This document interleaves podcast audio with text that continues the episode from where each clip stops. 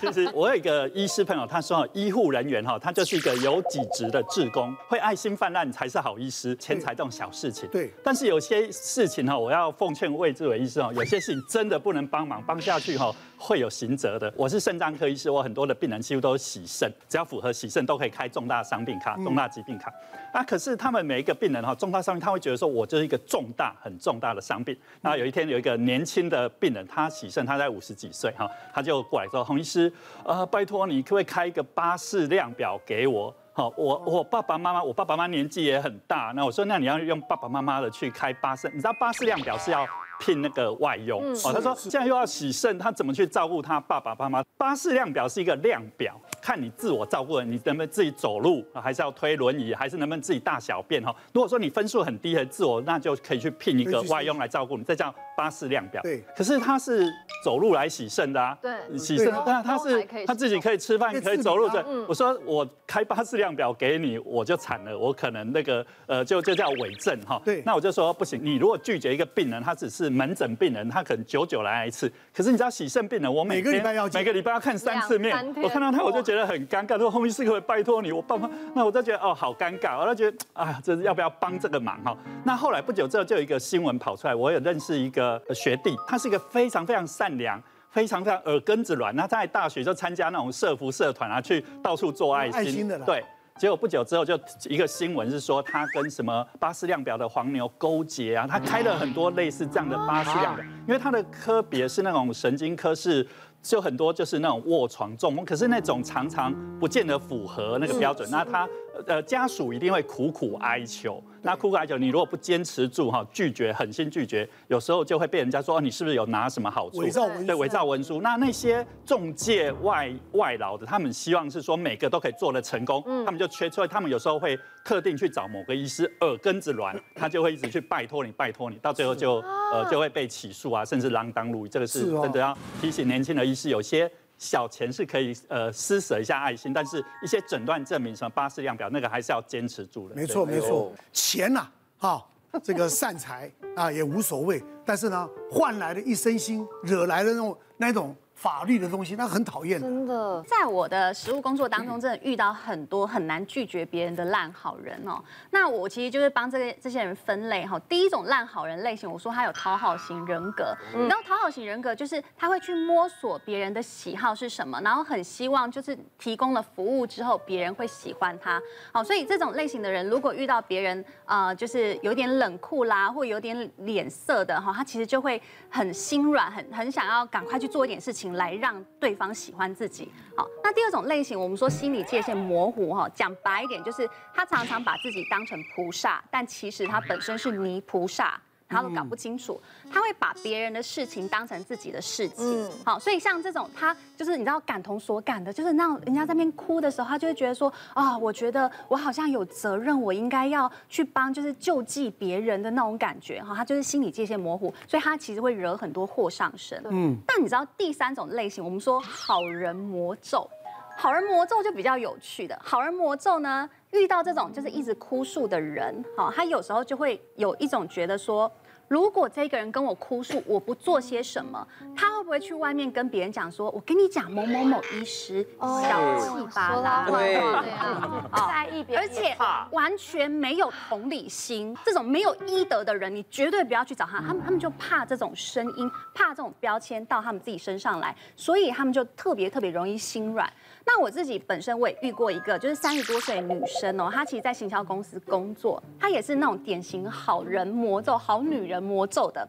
他们部门里面其实就遇缺不补好久了，然后他每次跟老板说：“哎，老板，我们真的快撑不住了，我们这边案量太多了。你看另外一组，另外一组他们五六个人，但他案量居然跟我一样，然后他们还常常出包，出包之后你还叫我扛，然后老板就跟他说。”我真的不能没有你，你知道我们公司就靠你了哦，你不要这么计较，好不好？好，然后他就心想说，呃，对我干嘛这么计较？他听到这种计较的词，好，或者是老板会跟他说，你不要跟他们一样不负责任，好吗？然后就觉得，对我超级负责任的。可是你知道后来他发现，在发奖金的时候，他们两边的奖金是差不多的。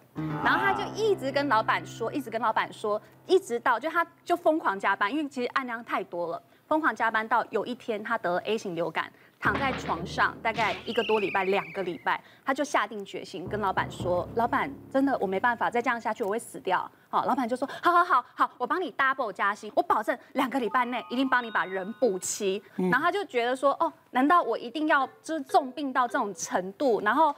然后我其实有问他说：“你一定要到这个时候，你才真的要离开吗？”然后他就说：“我觉得好像在我重病的时候，没有人可以怪我了。”嗯，是那一刻他才终于可以卸下那个什么好人魔咒的东西。刚刚那个心理师呃吴医师在讲的时候，我觉得这个是已经被迷惑了，已经被迷惑了吗？然后我搭凉，对，一瞬间觉得自己好像。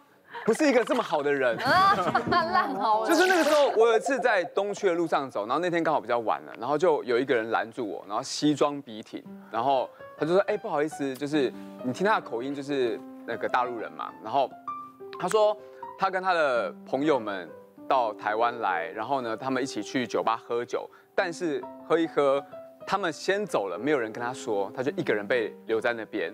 然后他就付完了钱之后，他就没有身上已经没有钱了。他说：“哎，不好意思，那可不可以跟你借一点钱，然后呃才呃可以回饭店？”然后我心里想说：“这就诈骗啊，就不能相信啊。”然后这时候他就拿出了他的名片，然后他名片上面就是他在上海公司的董事长。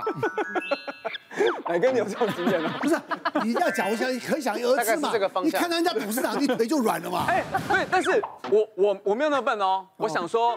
只是一个名片，只是一个抬头，没有什么嘛。对啊，上海的什么什么什么经理什么之类的，然后底下也有他的电话。他说，他说这是我的电话，然后那可以用你的手机，就是如果你不相信我，你可以用你的手机打，我就打了，就是他的手机也响了，就是是真的，然后也是那个名片上面号码。我想说，那这样子应该就还好吧。我说，那你要借多少？他说一千块，他只要能够。坐计程车回去就好。你这人也是一千万问那么详细啊？好小气。不是不是，哪个？要缴八万了。不是，你们重点是摆错了。你们重点听完刚刚的那个就觉得一千块。该谨慎的不谨慎。不是一千块，我想说好吧，那一千块就就借他了。然后我想说，那之后就也会有电话嘛。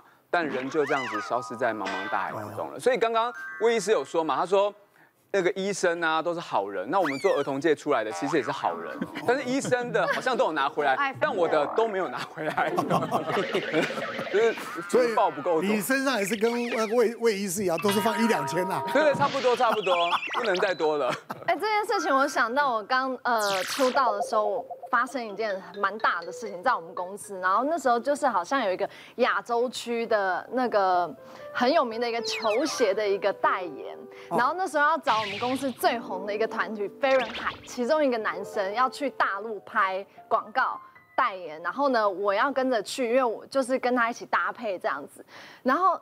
我觉得这个很厉害的事情，是因为名片什么什么都做得很好，然后他还来公司帮我们订鞋子的装，订完装之后还送鞋子给我们，然后告诉我们说，哦，这这多少钱多少钱去啊，然后什么，然后那时候我是一个新人，我觉得天哪，那个价格怎么这么高，也太好了吧，然后还说每一年还会送你二三十双鞋，然后怎样怎样，就条件非常之好。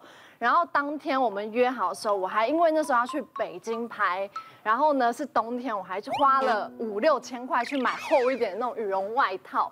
然后那时候我都才刚出道，还没有赚钱哦。